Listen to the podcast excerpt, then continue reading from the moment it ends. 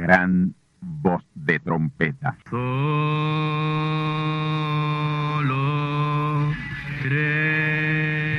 Saludos amigos y hermanos radioyentes. Están ustedes en sintonía con la audición radial Gran Voz de Trompeta, con el mensaje final de Dios al mundo, a la iglesia y a su pueblo escogido. Esta es la voz de Dios, proclamando el mensaje del Evangelio del Reino, o Evangelio eterno, a todos los que moran en la tierra, en el cumplimiento de Apocalipsis capítulo 14 y verso 6.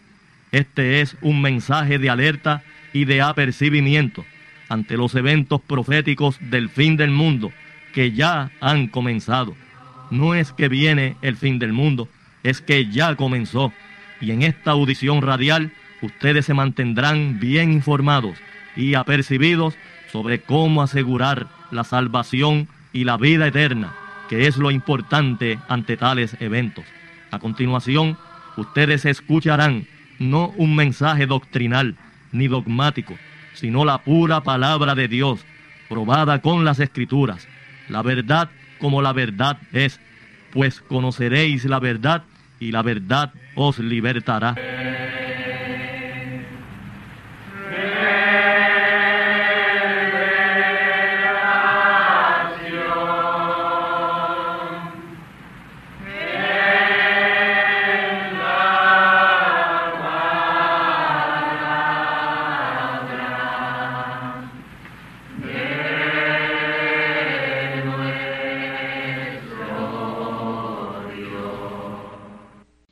A continuación, ustedes escucharán parte de la biografía del gran profeta mensajero William Marion Branham, la cual esperamos les ayude a conocer mejor la trayectoria física y espiritual de tan vindicado y ungido siervo del Altísimo Señor, a quien Dios acompañó de manera sobrenatural desde el mismo día de su nacimiento. Así que tornaos conmigo a la palabra del Señor para la conferencia especial de esta ocasión, a cargo del pastor asociado del Templo del Tabernáculo del Testimonio, Candelario Branham, vuestro amigo, hermano y servidor en Cristo el Señor, José Osvaldo García Ortiz.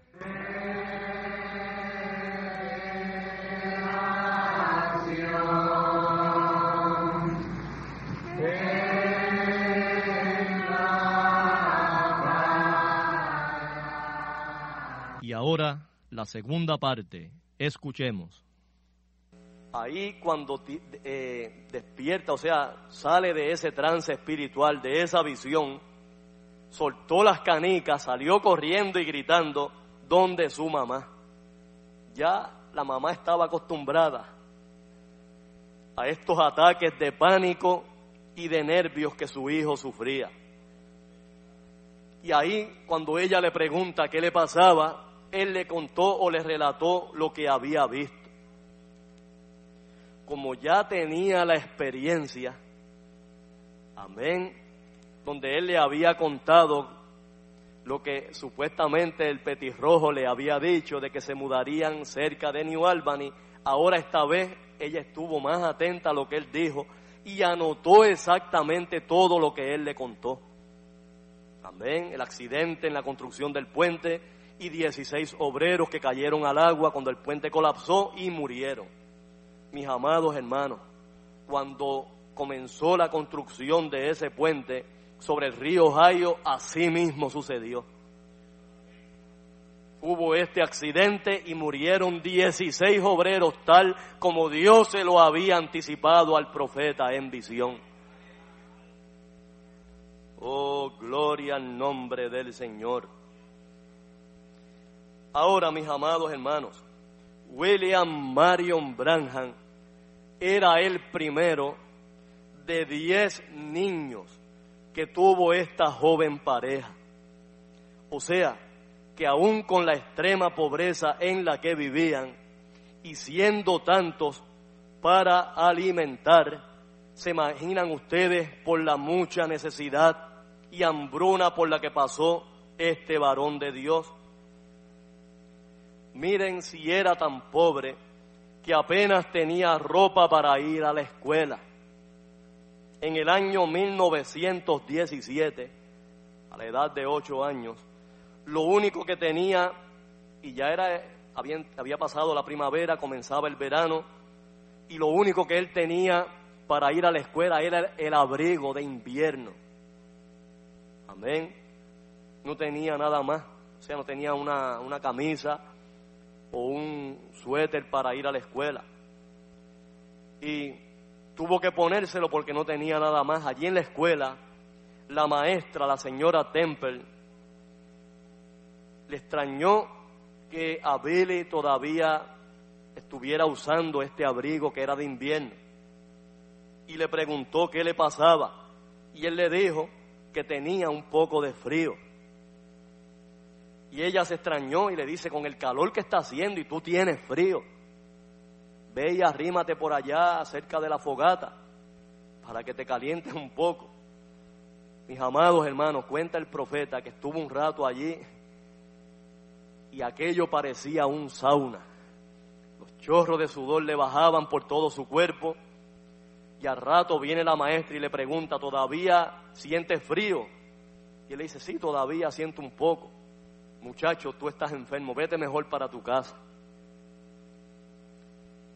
Pasó un tiempo en que él no asistía a la escuela porque no tenía ropa para ponerse, hasta que un día la hermana de su papá, su tía, le obsequió un traje de su hija que más o menos era de la misma estatura de él, ya que tenía unos diseños bien bonitos y le, sugirió que los recortara y por lo menos remendara alguno de los pantalones o camisas que él tenía tan maltrechos. Y así lo hizo. Cortó esos adornos, esos diseños de ese traje y se los remendó tanto a su pantalón como a su camisa y así se fue a la escuela. Cuando llegó al salón de clase, los estudiantes comenzaron a burlarse de él. Y le decían, mira Billy, lo que tiene puesto es un traje de niña. Y él les decía, no, no, él les porfiaba, no, no, esto es un traje, esto es un vestido de indio. Y ahí se seguían, se reían más de él. Ah, pues pareces ahora una india. Oh, mis amados hermanos, así creció el profeta de Dios, sujeto a toda burla y desprecio, amén, por parte de aquellos que no conocían en la extrema pobreza y miseria que vivía su familia. Pero aún con todo y eso, mis amados hermanos, Dios lo guardó, Dios lo cuidó, como había prometido en San Juan capítulo 14, versos 2 al 3. Dios no dejó que bebiera licor, aunque lo intentó. Dios no dejó que fumara, aunque lo intentó cuando se iba a llevar al cigarrillo a la boca, ahí aparecía el torbellino, el mismo que le apareció en aquel árbol de álamo y le tumbaba el cigarrillo de las manos. Tampoco lo dejó que matara a unos cinco compañeros de clase que le ponían malos nombres. Él estaba ya tan hastiado de tanto desprecio, de tanta burla, que un día fue y buscó el rifle de su papá y esperó en cierto tramo del camino a estos estudiantes cuando salieran de la escuela, tenderles una emboscada y matarlos allí con el rifle. Cuando llegaron frente a él, apuntándole directamente con el rifle, les preguntó cuál de ellos era el primero que quería morir.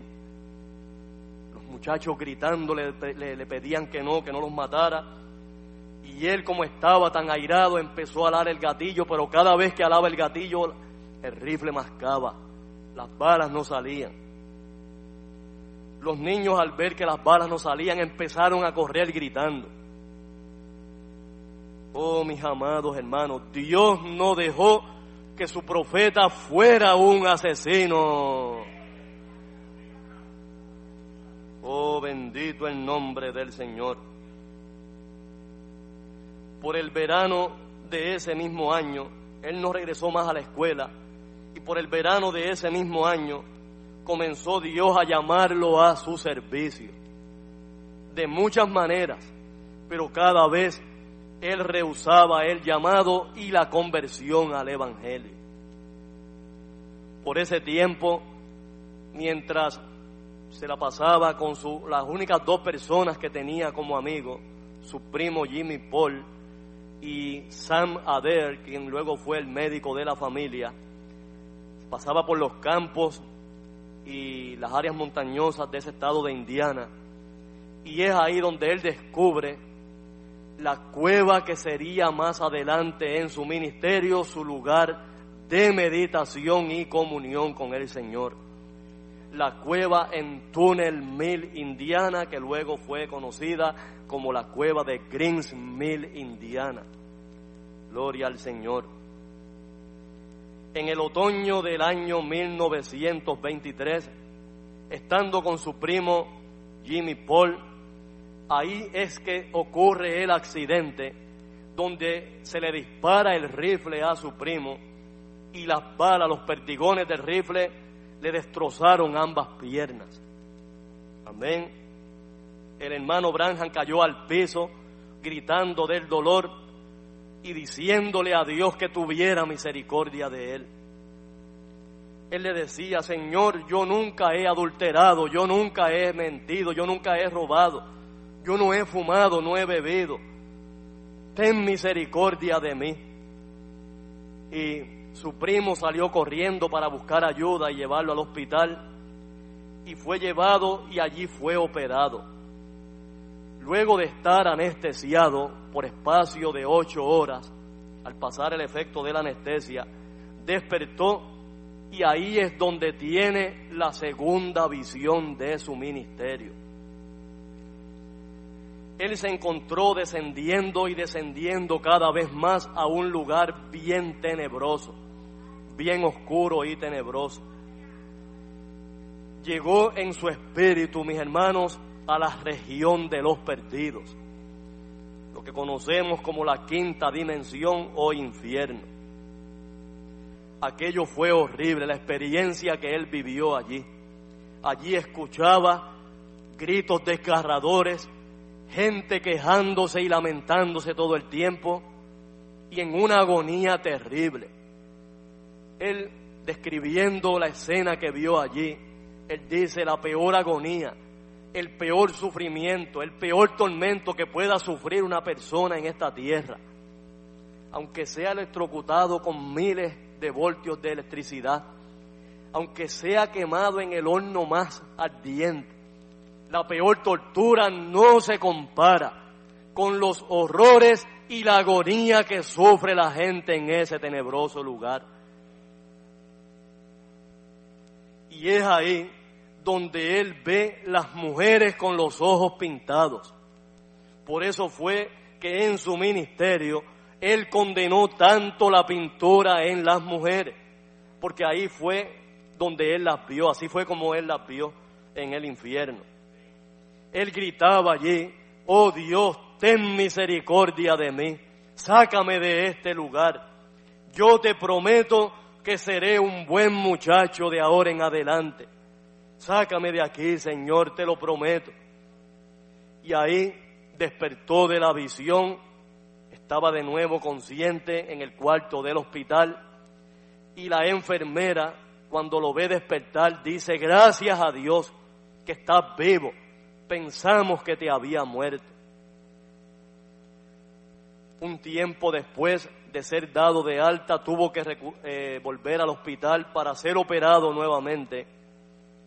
Y ahí tuvo otra experiencia.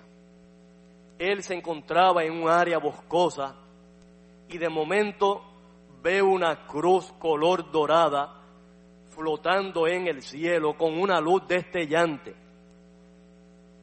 y de momento él siente que la luz que emanaba de esa cruz dorada penetró a su interior, entró por su pecho y penetró a él.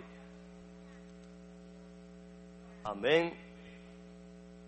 A los 17 años de edad, visitó con su primo Jimmy Paul una especie de verbena o carnaval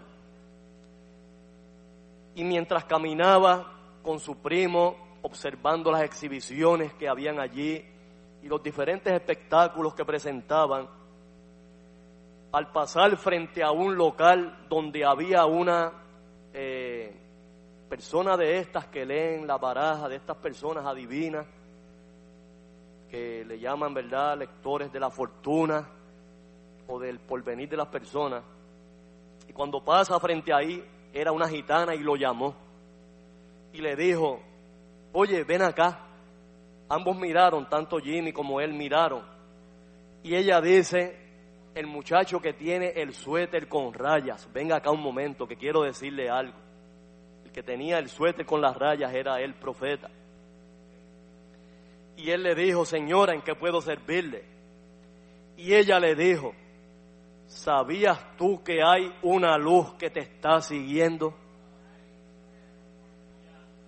Y el profeta asombrado le dice, una luz, ¿qué usted quiere decir? Y ella le explicó, tú naciste bajo una señal. Tres planetas mayores se alinearon en tu primera casa.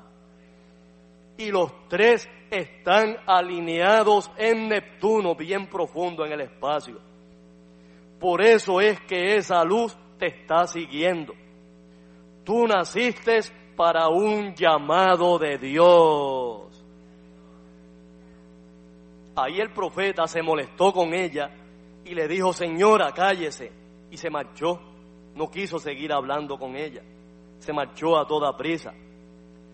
Cuando llegó a su casa, le contó a su mamá lo que le había sucedido. Y ella le dijo, bien hiciste en no seguirle escuchando. La influencia de esa gente del diablo, le dijo su mamá. Ahora, hermano, como sabemos, ¿verdad? Esta no fue la única experiencia de esta naturaleza que tuvo el profeta unos cuatro años después, ya cuando la nación norteamericana había entrado en el tiempo conocido como la Gran Depresión, cuando la situación financiera era terrible, y sumando a eso la miseria y pobreza en que ellos vivían, el hermano Branham ya había conseguido trabajo en la compañía de electricidad en Indiana, donde llegó a tener el mismo trabajo que yo tenía de lector de contadores. Amén. Pero lo que él ganaba, que era un sueldo de, unas, de unos 8 dólares a la semana, amén, apenas le daba para mantener a su familia, además de los hermanos, de los nueve hermanos que tenía, tenía que mantener también a su papá que se había quedado sin trabajo por la depresión. Por eso el profeta tuvo que buscarse un trabajo que llaman part-time, ¿verdad? Tiempo parcial, para poder mantener a su familia. Consiguió el trabajo de vigilante o guardia de seguridad, amén, en el estado de Indiana. Y en ese trabajo le asignaban patrullar o vigilar diferentes lugares. tenía que viajar a diferentes lugares para servir de guardia de seguridad. Un día le asignaron la vigilancia en un lugar a unas 20 millas al norte de Indiana, de Jeffersonville, Indiana, por lo que tuvo que tomar un autobús. Y es ahí donde el profeta tiene otra experiencia similar a la que había tenido cuatro años antes en esa verbena con esa gitana. Amén. Resulta que la guagua estaba llena de gente y el único asiento disponible era al lado de una señora gruesa de mediana edad. Él era bastante renuente, ¿verdad?, a compartir así con personas y menos del sexo opuesto y prefirió permanecer de pie en la guagua. La señora comenzó a entablar una conversación con el profeta, pero él trataba de esquivarla en todo momento. Como ella le vio el uniforme de guardia de seguridad, le preguntó que si él era un oficial. Y él le dijo que sí, que era un oficial de conservación encargado de vigilar en diferentes lugares. Ella le preguntó, tú estás solo, ¿verdad? Y él le dijo, no, señora. Él parece que entendió que ella trataba de enamorarlo. Por eso él se mantenía bastante esquivo y alejado de ella. Ahí entonces ella le dice, tú naciste para vivir en el oeste. Eso le extrañó al profeta y le preguntó, ¿de qué usted está hablando? Y ella le dijo, mire, yo soy astróloga. Y ahí él pensó, otra más, otra divina de esta que se cruza en mi camino, recordándose, ¿verdad?, de la experiencia que había tenido con la gitana. Y se movió más adelante, se salió del lado de ella y se fue más adelante en la guagua. Ahí ella se levantó y le siguió y le dijo, oiga, yo quiero hablar con usted por unos minutos. Y el profeta con la cabeza volteada hacia el frente lo ignoraba, como si no estuviera hablando con él. Y ahí ella le dijo, si usted, el oficial, el oficial de conservación, quiero hablar con usted unos minutos. Él la ignoraba, él sabía que era un acto, ¿verdad?, de, no era un acto de caballerosidad, era un acto de descortés, pero lo menos que él quería era hablar con una astróloga en ese momento. Amén. Y ahí el profeta se movió un poco más adelante. Y ella le preguntó, ¿es usted cristiano? Amén. Y entonces él le dijo, no, eso era todo. Y ella dijo, no, es que yo me preguntaba si usted sabía que había nacido bajo una señal. Noten eso, mis hermanos, las mismas palabras que le habló aquella gitana unos cuatro años atrás. Él bien molesto le dijo, mire señora, yo no quiero saber nada de eso. Y ella le dijo, pero no sea tan rudo conmigo. Y él le dijo, no es que yo quiera herir sus sentimientos, pero yo no sé nada de esos asuntos religiosos. Tampoco quiero saber nada de ellos. Y ella se acercó más a él y le dijo, usted no debe actuar de esa manera. Lo que le voy a decir no tiene nada que ver con religión.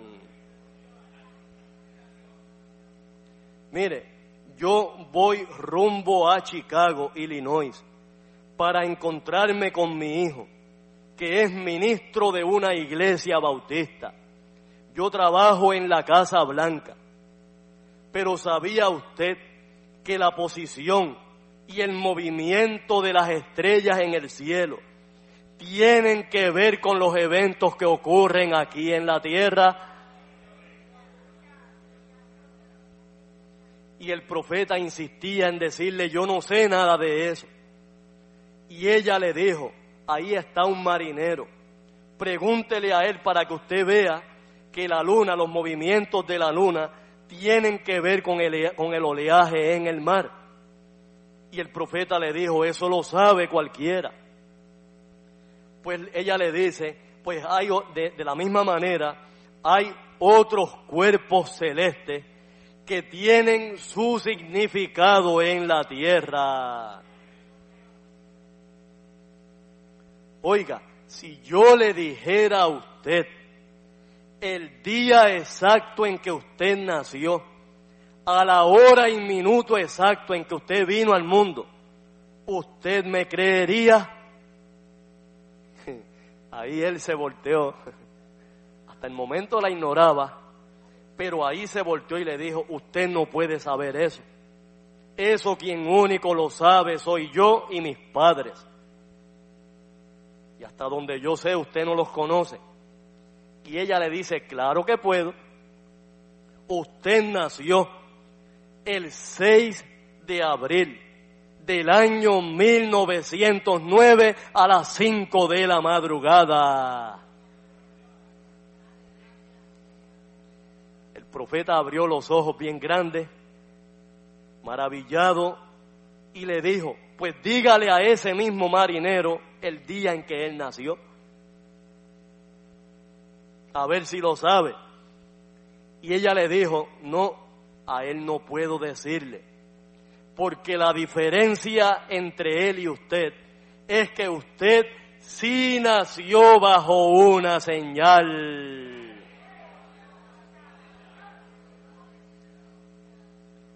Y le preguntó, ella le preguntó, ¿se lo había dicho eso alguna vez algún ministro?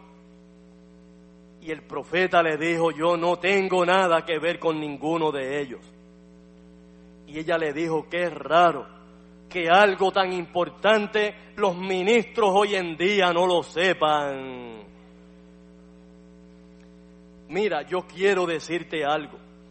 Tú naciste bajo una señal, como un don de Dios en favor de la humanidad. Si tan solo pudieras reconocerlo. Y el profeta le dijo, yo nací en Kentucky. Lo que a mí me gusta es el campo, la cacería, estar por los bosques. A lo mejor seré otro Pat Boone o, otro Daniel Boone. Y ella le dijo, eso no es de lo que yo estoy hablando.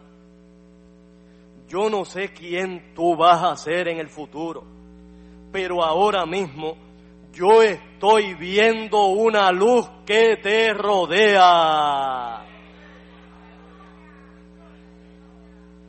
que es lo que nosotros llamamos el aura.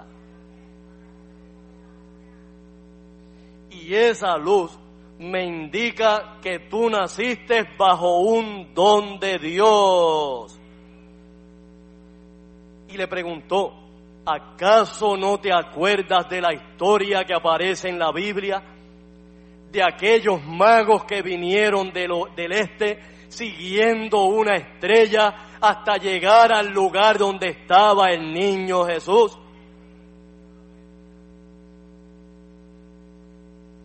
¿Sabías tú que aquellos tres magos vinieron del oriente guiados por una estrella?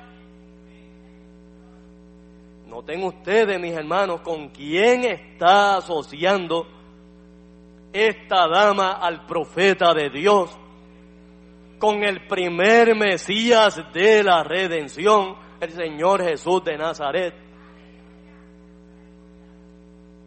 Y ahí el profeta le preguntó o le dijo, yo no sé nada de religión.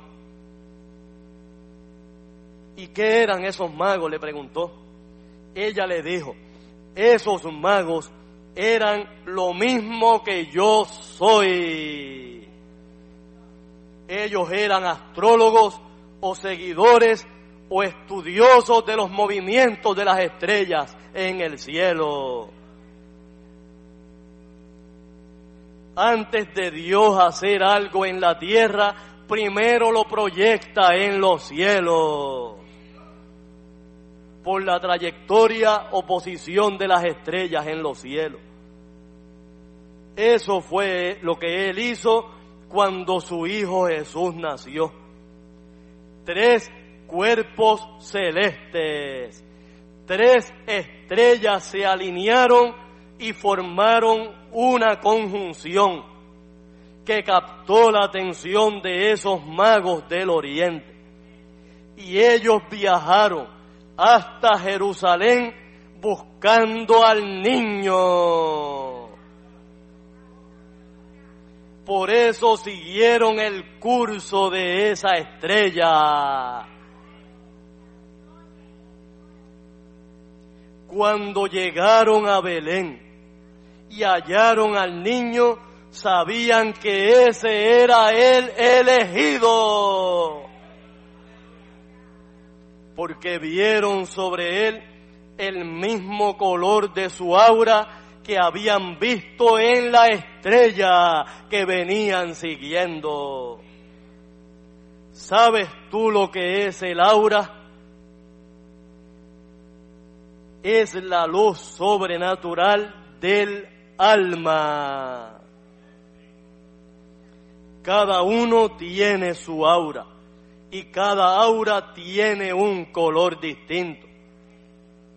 Por ejemplo, el color dorado significa un don de Dios.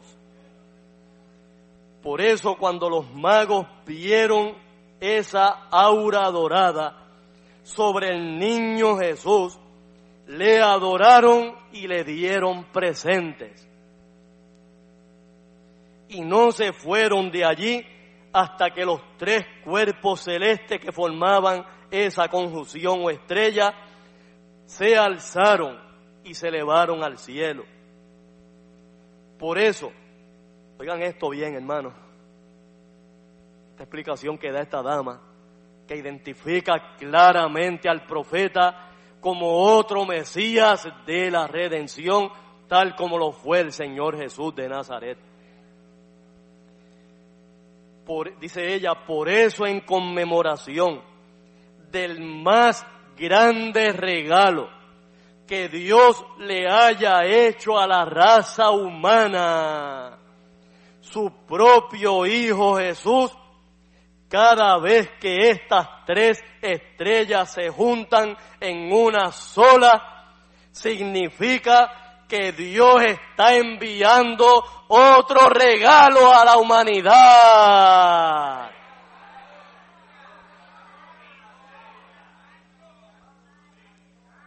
Oh, gloria al nombre del Señor. Por eso es que yo sé el día exacto y a la hora exacta en que tú naciste. Porque ese día y a esa hora en que tú naciste, yo estaba observando el cielo. Y yo vi en el cielo esa misma conjunción de tres estrellas formando una sola. Y desde que tú subiste a esta guagua, te está rodeando esa misma luz dorada la misma aura, la misma luz dorada que rodeó al niño Jesús. Por eso yo sé que tu destino es el oeste. Él le preguntó por qué tiene que ver esto con el oeste y ahí ella le explica que los magos estaban en el oriente y su movimiento todo el tiempo siguiendo la estrella fue al oeste. Oh, gloria a Dios. Aleluya. ¿No dice la escritura que los magos vinieron del oriente? Así que si venían del oriente, que es el este, su movimiento fue todo el tiempo hacia el oeste. Oh, mis amados hermanos, la gente deberían saber estas cosas.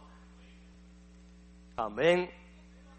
Antes de abrir la boca para hablar mal de los mensajeros que Dios envía y especialmente este profeta del que tanto han hablado. Deberían saber estas cosas primero, mis hermanos, de cómo Dios identificó en los cielos desde su nacimiento la venida de este profeta a la tierra. Oh, gloria al nombre del Señor.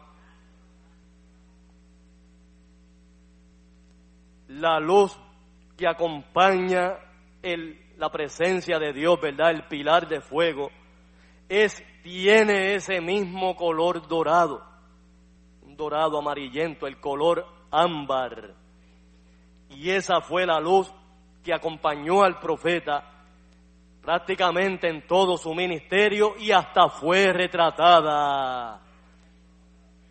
Amén. Y no solamente retratada, investigada por un oficial del FBI que certificó que era una foto auténtica donde no había ocurrido ninguna alteración. Oh, gloria al nombre del Señor. Ahora, hermano, Fíjense ustedes cómo Dios estaba llamando al profeta, cómo Dios lo estaba identificando. Amén. Y él en todo momento rehusaba el llamado.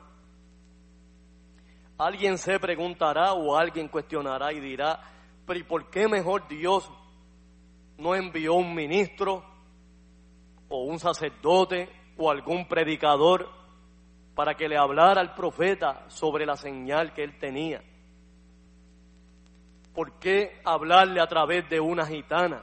¿Por qué hablarle a través de una astróloga? Yo les hago entonces la pregunta, hermano, ¿quiénes fueron los que llegaron al lugar donde estaba el niño Jesús? Amén. ¿Fueron ministros? ¿Fueron sacerdotes? Fueron unos magos, unos astrólogos.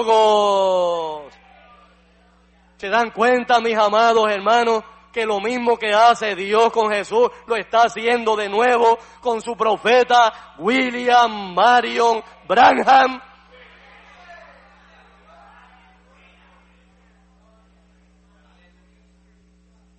Oh, gloria al Señor.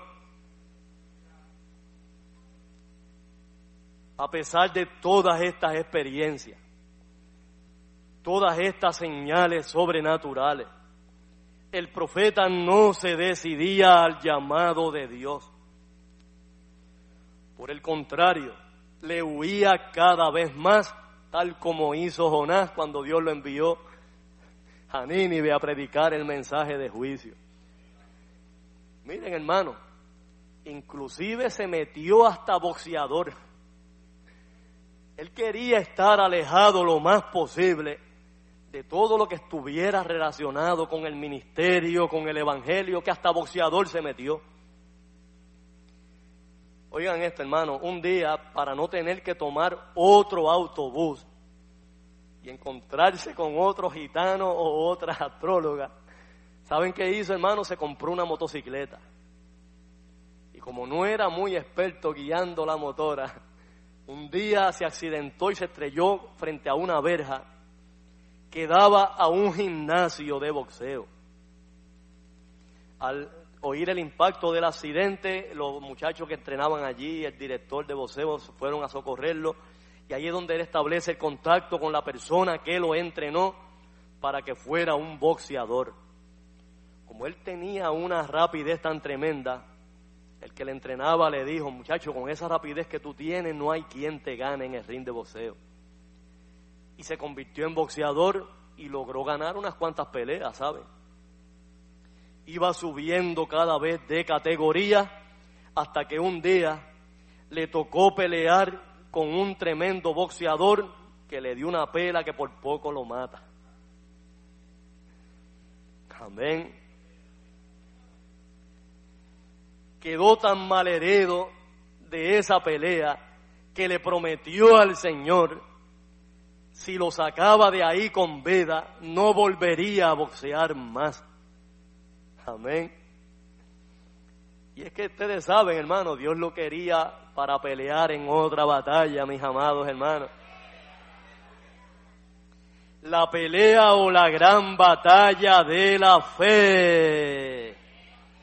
Oh, gloria al nombre del Señor. Después de retirarse del boxeo, aún con todo y eso todavía no se, no se decidía, amén, por el Evangelio, o sea, convertirse al Evangelio, ni mucho menos ser un ministro o predicador. Resulta que un día ahora tenía un trabajo en la compañía de gas de Indiana y un día mientras estaba reparando unos contadores de gas, hubo una explosión, una avería en uno de ellos, donde hubo un escape tremendo de gas y él quedó eh, muy afectado y tuvo que ser recluido, hospitalizado. Amén. Y es ahí, mis amados hermanos, donde tiene el próximo llamado, que fue el que definitivamente logró su conversión esta vez en esta experiencia nueva que él tiene, en esta otra experiencia sobrenatural, él se encuentra parado en el mismo lugar donde él había tenido la experiencia a los siete años de edad en aquel árbol de álamo, donde sintió el remolino y la voz que le dijo, no bebas, no fumes, no te contamines, no deshonres tu cuerpo, porque tengo una obra que hacer contigo cuando seas mayor de edad. Amén. Pero en adición, oyó nuevamente esas palabras, ¿verdad? Que Dios le había dicho en aquel entonces, a los siete años de edad. Lo único que ahora le dice algo adicional. Esta vez Dios le dice, te he estado llamando y no has querido venir. Y se lo dijo tres veces, mis amados hermanos. Te he estado llamando y no has querido venir. Ahí el profeta le promete al Señor que si lo deja salir con vida de ese accidente, él sí ahora se decidía por servirle y aceptar su llamado. Amén. Y así lo hizo, mis amados hermanos. Gloria al nombre del Señor. Ahí es que se produce la conversión del profeta. Fue eh, recibido, ¿verdad? Él entró y hizo su conversión en una iglesia bautista de Indiana, pastoreada por un pastor de apellido Davis, el doctor Roy Davis, con quien estableció una profunda amistad. Amén. Por ese tiempo es que el profeta conoce la que fue su primera esposa, Esperanza Brumbach. Amén. Y ella asistía a esa iglesia. Amén, donde él eh, logró su conversión. Y una vez es bautizado, el profeta eh, sintió, ¿verdad?, más profundamente el llamado de Dios al ministerio. Y ahora, como tenía un nuevo trabajo, en adición a el trabajo, ¿verdad?, de leer los contadores, ahora también le habían encomendado suspender el servicio o cortar el servicio, ¿verdad?, de electricidad y de gas a las personas que no pagaban. Dios proveyó este nuevo trabajo para que el profeta hiciera los contactos que lo llevaron a los primeros dos milagros de sanidad en su gran ministerio. Gloria al nombre del Señor. Que fue la, el primero de ellos, fue la sanidad de un hombre llamado William Merrill. Amén quien había sufrido un accidente automovilístico por dos jóvenes que le invadieron el camino, oigan bien, amén, y que en el accidente había, le habían destrozado su cuerpo. Por motivo de las heridas, su cuerpo estaba destrozado, con fracturas en los brazos, en las piernas, en las costillas, amén. Y ese fue el primer milagro de sanidad ocurrido en el ministerio del profeta. Gloria a Dios. Por medio de, este nuevo trabajo, el profeta hace contacto con uno de los empleados de la compañía, que era un amigo, un conocido de esta persona que había tenido el accidente. Y el profeta en ese tiempo había tenido una visión donde él entraba a un cuarto de hospital. Amén. Y en, allí en el cuarto estaba un hombre tendido en una camilla práctica, parecía una momia, porque tenía, eh, tenía vendas por doquier, en los brazos, en las piernas, en la cintura, en la cabeza. Estaba vendado por doquier. Y de momento en la escena, en esa visión, entran dos jóvenes bien preocupados, amén, para saber de la condición de este varón. Amén. De momento, en la visión, el profeta cae, se muda, ¿verdad?, de esa escena del cuarto y ahora se ve parado frente a la entrada de ese cuarto de hospital o de ese hospital. Y de momento ve salir caminando en sus dos pies completamente sano a ese mismo hombre que había visto tendido en la camilla. Con un sombrero color marrón, con un abrigo también puesto, y caminando muy contento saliendo hacia afuera del hospital. Él nunca había visto ese hombre en toda su vida. Amén. Pero el profeta, luego de tener la visión, se la contó a ese compañero del trabajo que se había enterado del accidente de su amigo. Amén. Y como la descripción coincidía con las lecciones que tenía su amigo, invitó al profeta a que fuera a verlo al hospital. Cuando el profeta entra a ese cuarto, toda la escena que había visto en la visión era exacta, mis amados hermanos, tal como él la había visto. El hombre tendido en la camilla, vendado por doquier. Amén. Lo único que no estaban los dos jóvenes que entraron bien preocupados. Él se detuvo allí a observar, ¿verdad? Todo. Y de momento entran los jóvenes, que eran los que habían causado el accidente, bien preocupados para saber de la condición de este señor. Como el profeta en la visión vio a ese caballero saliendo del hospital completamente sano, le pidió el permiso allí para decir la palabra por la sanidad de este caballero.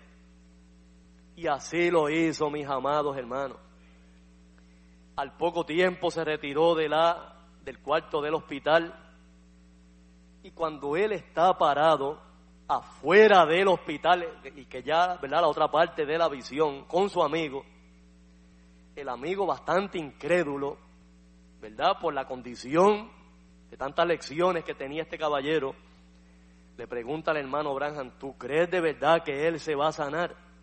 Ahí el profeta aprovechando la otra parte de la visión, le dice, tú lo vas a ver con tus propios ojos. No va a pasar mucho tiempo que él va a salir por esta puerta, caminando con un abrigo y un sombrero marrón. Y no acababa de decir esas palabras y ahí venía el hombre caminando. Este fue el primer milagro de los miles de milagros de sanidad que ocurrieron en el ministerio del profeta. Oh, gloria al nombre del Señor. Y como yo les dije a ustedes, hermano, me llama mucho la atención. Amén. Las coincidencias, que para mí no son coincidencias, entre esta persona, este caballero de nombre William Merrill, Amén. Que vino a ser la persona, la primera persona sanada por la palabra de Dios que habló el profeta en su ministerio y la similitud con el accidente que tuvo el profeta con el cual terminó su ministerio, del cual les he venido contando en los pasados mensajes. Noten ustedes, hermanos, este hombre se llamaba William Mary, miren las iniciales, WM las mismas iniciales del profeta, William Mario. El accidente lo causan dos jóvenes que se desvían de su carril e invaden el carril del auto que conducía este caballero. Lo mismo, de la misma manera que ocurrió el accidente que costó la vida del profeta. Amén. Estos dos jóvenes eran de la religión católica o perdón, el hospital donde estaba recluido este hermano era católico y los jóvenes que causaron el accidente en el, en el, allá en Amarillo, Texas, en el caso del hermano Branham, provenían de un reformatorio o correccional católica romana. Amén.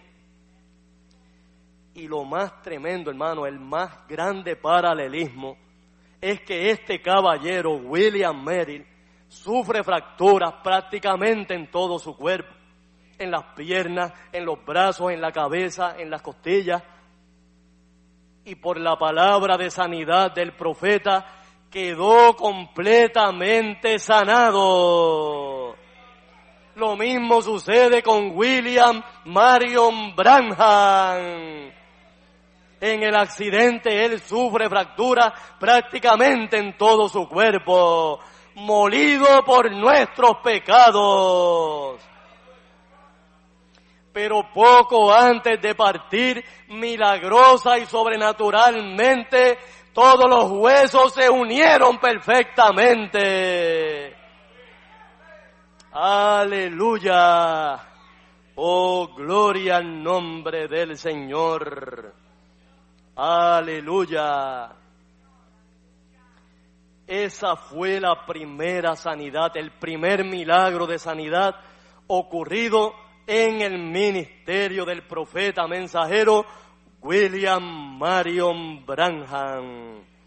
El segundo milagro de sanidad fue el de la señora Ohanion, que por 17 años estaba postrada inválida en una cama de la que no podía levantarse.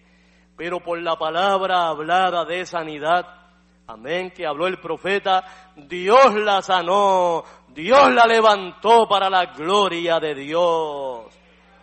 Aleluya. Y de otros tremendos milagros y señales y eventos sobrenaturales ocurridos en la vida y ministerio de este gran profeta del Altísimo, continuaremos hablando la próxima semana con el favor de Dios. Así que mis hermanos, hasta aquí lo dejamos por el momento. Continuamos el próximo fin de semana con el repaso de la vida y ministerio de este gran profeta y más que profeta del Altísimo, nuestro precioso y amado profeta mensajero, William Marion Branham. Bendecidos del Señor. Gloria a Dios.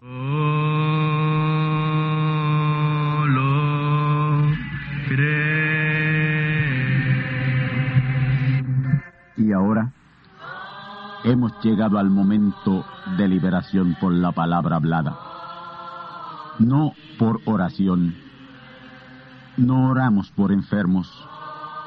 Hablamos la palabra. Jesús nunca oró por un enfermo. Él dijo la palabra. Él habló la palabra.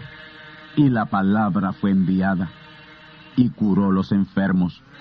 Resucitó los muertos. Limpió los leprosos abrió ojos a ciegos, oídos a sordos, desató lenguas a mudos. Y la buena noticia hoy es que Él es el mismo, antier, ayer y hoy. Lo que Él hizo antier y ayer por otros, lo puede hacer hoy por ti tened la fe de Dios. Al que cree, todo es posible. Cree solamente y te será hecho. Enfermedad maligna, enfermedades producidas por demonios, virus, bacterias y gérmenes, os echo fuera y os maldigo con maldición de muerte y proclamo liberación sobre todo oprimido del diablo, que llene los requisitos para ser liberado. Enfermedad te declaro fuera de existencia y pido la sanidad de los enfermos y la liberación de los oprimidos en el nombre del Hijo de Abraham, el Todopoderoso Señor. Amén. Amén. La palabra ha sido dicha, la palabra ha sido hablada y tú estás liberado. Da gracias a Dios por tu liberación y ve y cuéntale a otros lo que Dios ha hecho por ti.